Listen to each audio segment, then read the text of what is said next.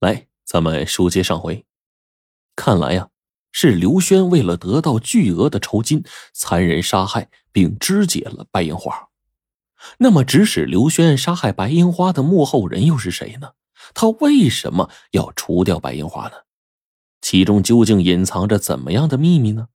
白樱花和那个幕后人又是怎样的关系呢？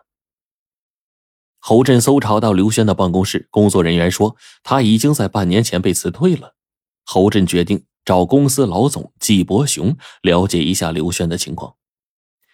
一个小时之后，他们在季伯雄的家中见面了，说明了来意之后，季伯雄告诉倪震，因为贪污公款，刘轩已经被公司开除有半年多了，他父母双亡，是个孤儿，居无定所，自己啊已经很长时间没见过他了。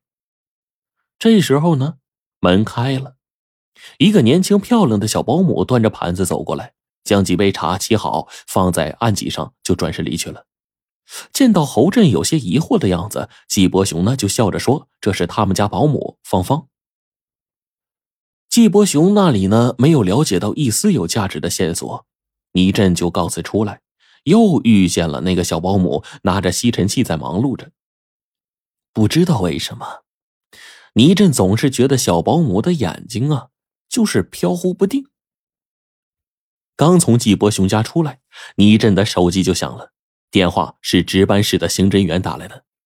他说，刚刚接到群众举报，在西大桥刚刚拆迁的三环路小区里，发现了装在麻袋中的两具不明身份的尸体。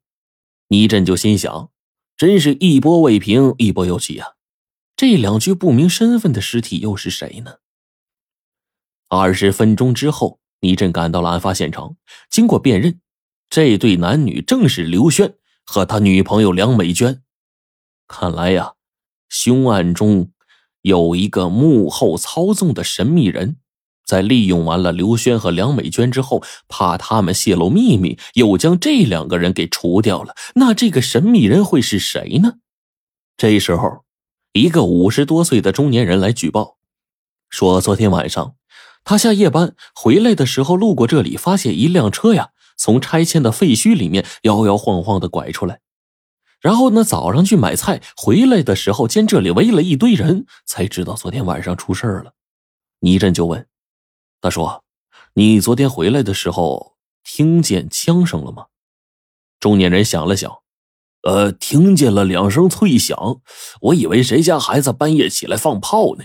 不过呢，这辆车的车型啊，我看得清清楚楚，是一辆国产的新式北京吉普。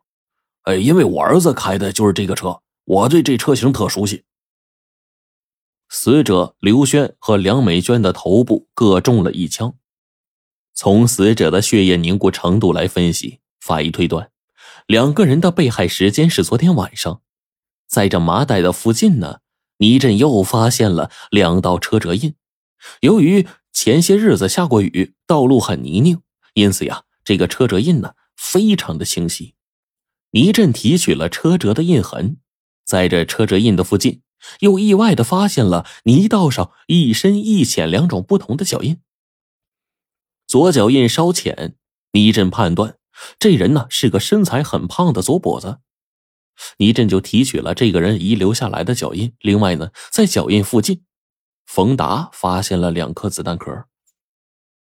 回到刑警队不久之后，法医将检验结果呈报上来。法医说，死者没有皮外伤，在胃里边发现了大量的麻醉剂，两个人均是一枪致死。子弹呢，出自一把五四式手枪。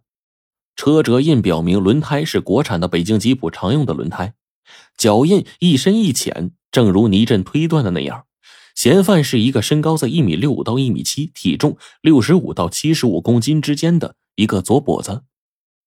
由此，倪震推断，刘轩和梁美娟两个人都是在不知情的情况下被凶手麻醉之后装入了麻袋，转移到了正在拆迁的三环路小区内，再遭到枪击死亡的。他就吩咐冯达打电话通知市交警大队。一定要从车管所调取室内的北京吉普车的存档资料。这时候呢，倪震接到了一个电话，打电话的是事故科的警员老李。他兴奋地说：“哎，倪队呀，你让我们调取的二零零二年五月二十一号我市发生的事故啊，我们已经通过电脑的监控啊查清楚了。死者呢叫做郑龙，是鼎信公司的财务经理。倪震立刻赶到了辽河北路东方小区，他要弄清楚两千零二年五月二十一号鼎信公司财务经理郑龙被撞死一案的前前后后。原来啊，在两千零二年五月二十一号，郑龙在下班的路上遭遇了一起意外的车祸。就是在这一天，正是刘轩收了老板两万块钱的那一天。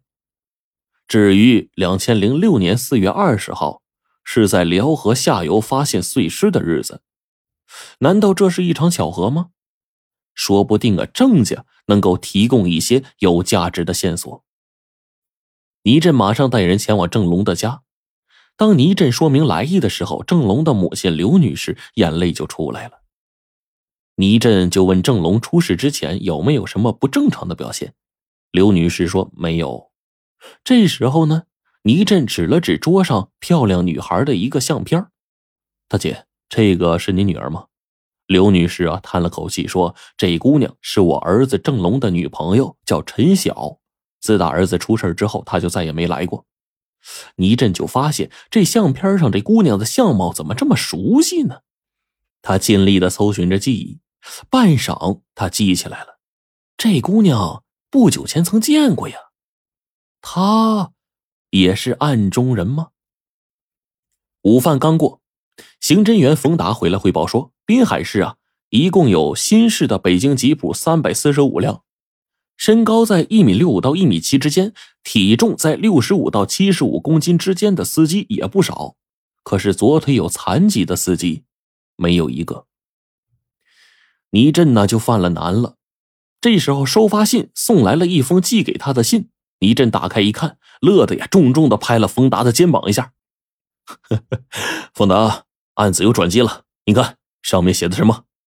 冯达一看这信上啊没署名也没落款，就写着一行纤柔的小字儿：“斌三二六七八九零。”